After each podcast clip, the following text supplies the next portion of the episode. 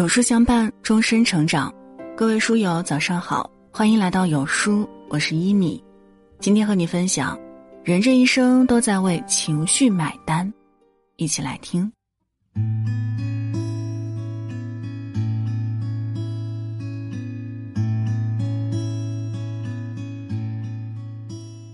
看过这么一个故事，有一天，一条饥饿的蛇爬进了一家木工店寻找食物。当他经过地上的锯子时，身体被锯子割伤了一点儿。他愤怒地转过身去，一口咬住锯子，结果锯子丝毫无损，他却把自己的嘴也弄伤了。蛇更加愤怒了，红着眼睛冲上去，用力地把锯子缠住。最后，他用尽了全身的力气，也没有伤害到锯子，反倒是自己被锯死了。可怜的蛇至死也没有明白，杀死他的并不是句子，而是自己失控的情绪。生活中，我们也难免遇到不如意的事儿，有人忧思百结，不断内耗自伤；有人脾气暴躁，因一时冲动酿成惨剧。说到底，人这一生都在为自己的情绪买单。前段时间，我有位朋友因为乳腺问题做了一个大手术，后来他跟我感叹道。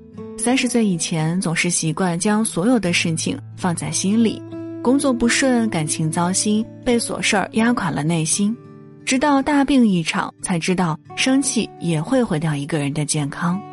西方现代心理学认为，身体的慢性疼痛除了外界的伤害，绝大部分是内在的压力和心理问题造成。人生路上最大的敌人，其实是自己的负面情绪。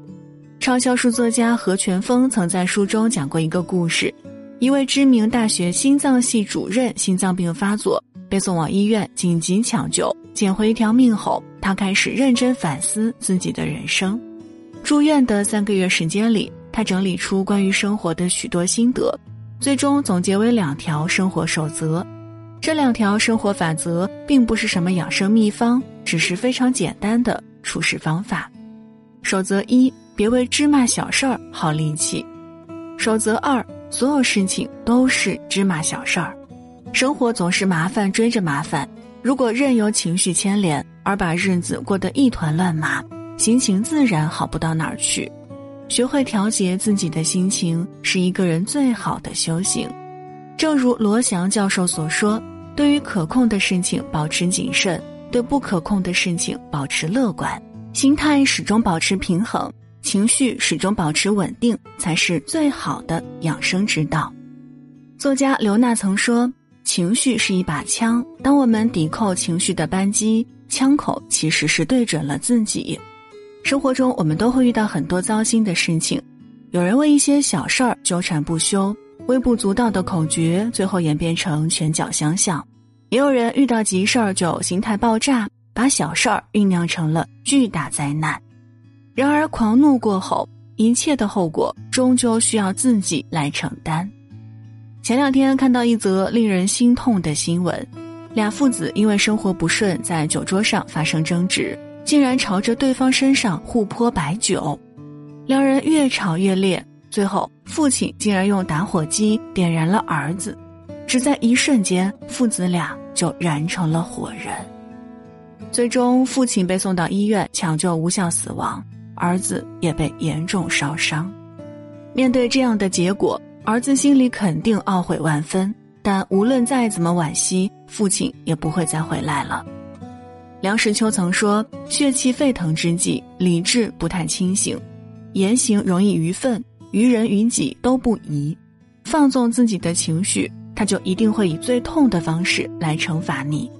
所有坏情绪，最终买单的还是自己。”心理学家戴维斯教授曾对近一千人做过跟踪调查，得出一个结论：一个人如果长期处于激烈的坏情绪当中，会导致家庭失败、事业糟糕，或者把好事儿弄得一塌糊涂。难以掌控自己情绪的人，往往也难以掌控自己的人生。曾看过这样一个故事：老张是公司的老员工，原先一直在市场服务部，工作挺卖力。就是脾气太暴躁，经常因与客户发生矛盾而遭到投诉。他身体也不太好，一次在岗位上突然发病，住了一个多月的院才回来上班。总经理想让他调理身体，所以把他调到了物流科。老张得知后，气得暴跳如雷，觉得这是领导在给他穿小鞋。他并没有意识到自己身体不好跟长期出差有关，而且换到这个岗位待遇也没降。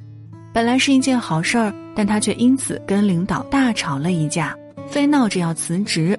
辞职后的他开过饭店，后来却因屡次跟顾客吵架而关门大吉。做过不同的生意，都因为控制不住脾气，赔得血本无归。折腾到后来，手里也没什么本钱了，就卖起了烧饼。每天风里来雨里去的不说，收入也比原先少了很多。有句话说：“人这一生，赢在宽容，死在脾气。”有些人过得不好，很多时候就是因为控制不住自己的怒气。被情绪支配的人，只能任由自己沦为弱者，让生活滑向无底深渊。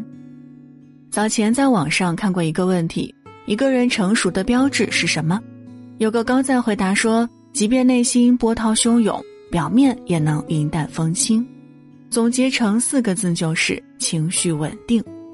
前段时间看了罗振宇的一个采访，当被主持人问及你有什么难过或者不好接受的事儿吗？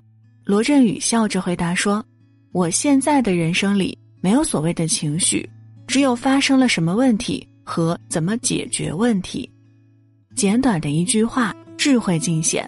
生活中活得成功的人都是管理情绪的高手。作家沈从文是出了名的好脾气，为人谦和，待人真诚，一直以乡下人自居。他性格淳朴，仁厚宽容，不论什么不好的事情都不能影响到他。如同他评价自己时所说：“我性格使然，应付任何困难，一贯的态度都是沉默接受，既不灰心丧气，也不呻吟哀叹。”强大的自我消化能力使沈从文一生动荡起伏，却始终波澜不惊，更用笔下的文字治愈了无数受伤的灵魂。老子曾说：“胜人者力，自胜者强。”控制情绪是处世的智慧，更是人生的修行。不困于心，不乱于情，方能自在安然过人生。林语堂在文章中一句话，我深刻认同。一个人心地干净、思路清晰、没有多余情绪和妄念的人，是会带给人安全感的，因为他不伤人，也不自伤，不制造麻烦，也不麻烦别人。点亮再看，人这一生终归要学会与自己的情绪和谐相处。